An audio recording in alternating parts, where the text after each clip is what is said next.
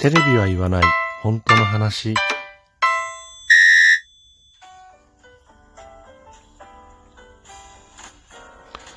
この番組は私、ともゆきが政治、経済、社会問題などなど自分の思ったことをぐだぐだとおしゃべりする番組です。何かしら皆さんの気づきだったりとか考えるきっかけになれば幸いです。ということで、えー、今日はですね、うーん、ちょっと目についたというか、ツイッター見てたらね、えー、気になるツイートがあったので、まあその辺からね、話を進めていきたいなというふうに思います。えー、テーマとしては、えー、コロナ、コロナウイルス、コロナ感染症、これを、まあ、2類から5類へ、えー、格下げしよう、格下げした方がいいんじゃないか。というような話が今、今というかまあ少し前からね、あのちらほら出ていますけれども、それって一体どうなのっていうところをちょっとね、話していきたいかなというふうに思います。で、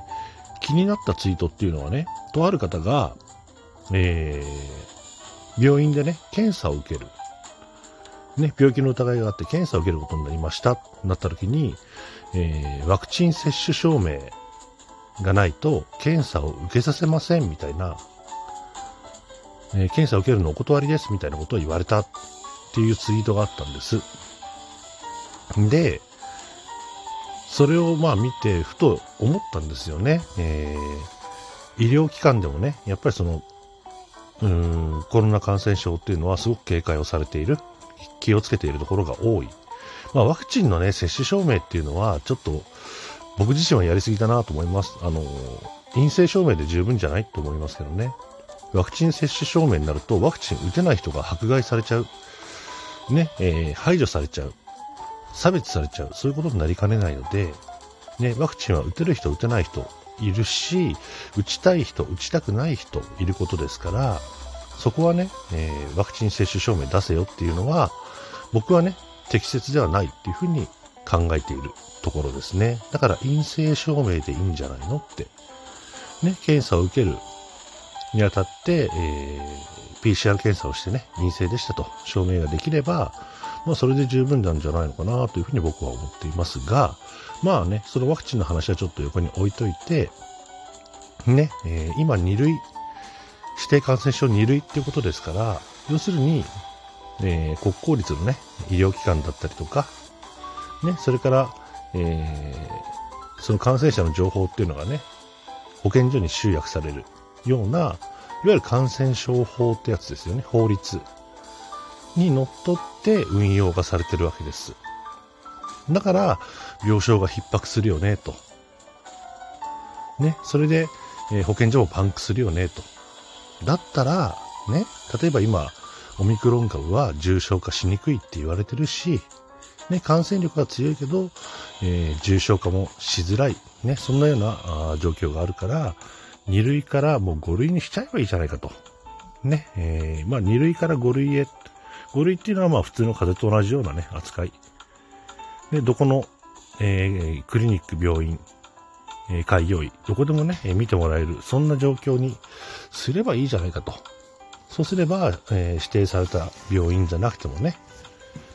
えー、病床たくさんあるんだから、そこに入院させられるから、医療逼迫も起きないし、ね、保健所が、え情報を集約する必要もないから、ね、保健所のパンクも防げるしっていうようなことを、2類から5類へという主張される方はするわけですね。さあ、皆さんはどう思いますか？もうコロナはね、えー、風邪と、風邪とかインフルエンザと同じレベル、5類に落として、ね、どこでも見れるようにしたらいいじゃないかって思いますか？それとも思いませんか？っていうところを、まずね、一つ皆さんご自分で考えてみていただきたい。いうふうに思います。でね、えー、僕自身の考えで言えば、うーん、まあ賛成か反対かで言えば、まあ反対かな。っていうふうに僕は思ってるんですね。でそれはなんでっていうと、ね、今まず2類ってことですよ。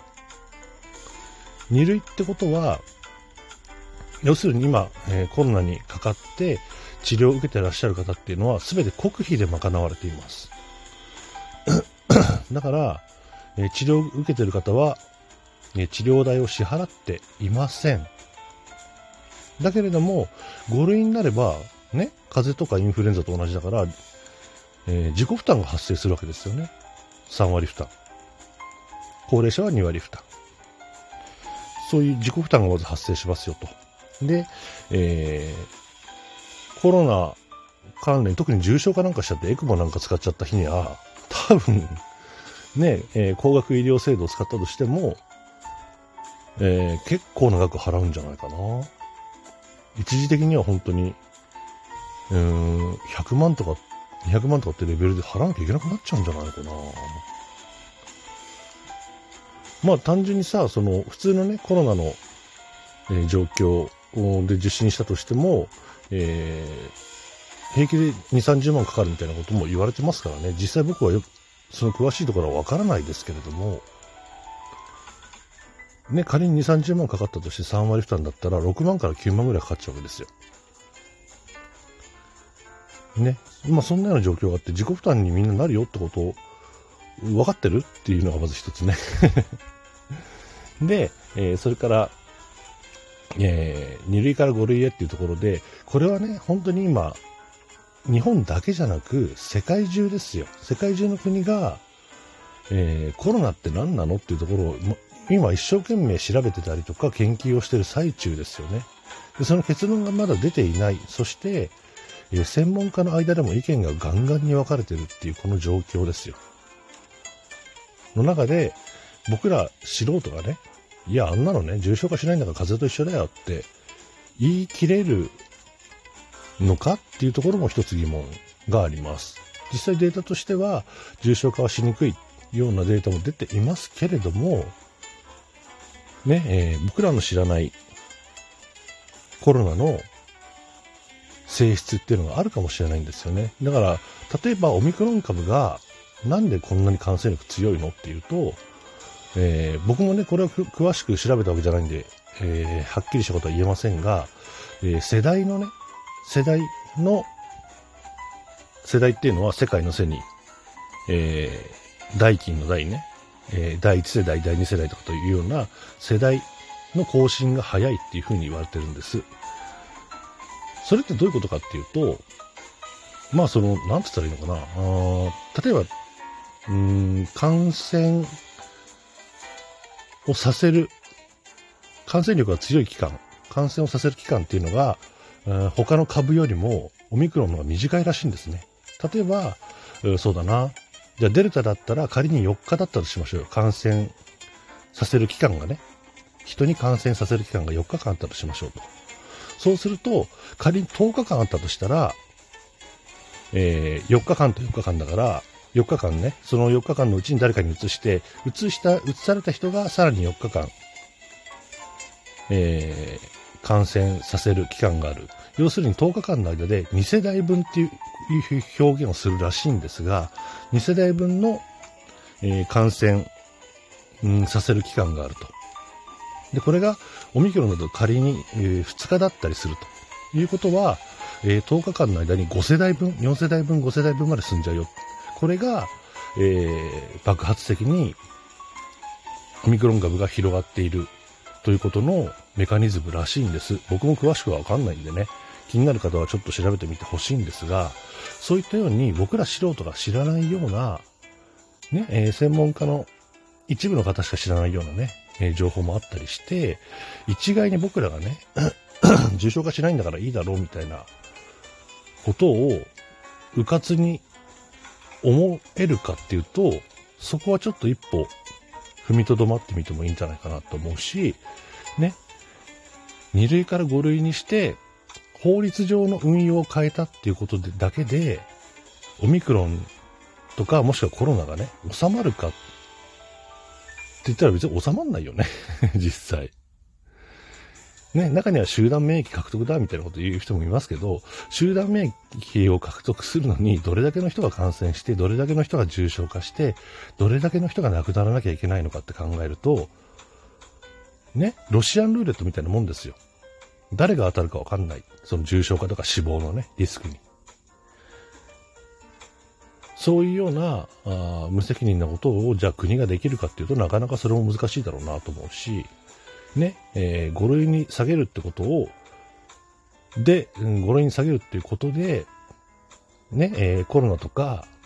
あその感染症に対する根本的な解決になるかって、それはならないですよね。法律の、法律上の運用を変えるだけだから、別に、そのウイルスに対する根本的な対策にはなってないっていうこともありますよね。で、それに日本が5類に、な、逆だな、うん、5類にして収まるんだったら、えっ、ー、と、世界の国々はもうとっくにそういうふうにしてるよねって 思うんですよ。世界の国々は、未だにオミクロンに、とかコロナに手を焼いている状況、ね、えー、いうことですから、なんだろう、日本だけね、えー、法律の運用を変えました、誰でも見れるようになりましたっていうことで済む問題じゃないと思うんですよね。それに、あともう一つ決定的なのは、ね、えー、5類にしてどこでも見れるようになりましたってなったとして、ね、えー、個人クリニックや中規模、小規模の病院がコロナ患者を受け入れるかどうかっていう問題です。民間医療っていうのは商売でありビジネスでもあります。だから、えー、自分らにリスクがある、ね、えー、商売にならない、割が合わないと思えば見ないですよ。そういうことも加味して、2類から5類へっていうところに関しては、皆さんも、えー、ぜひね、一度お考えになってみてはいかがでしょうかということで、えー、今日もお時間参りました。最後までお付き合いくださってありがとうございました。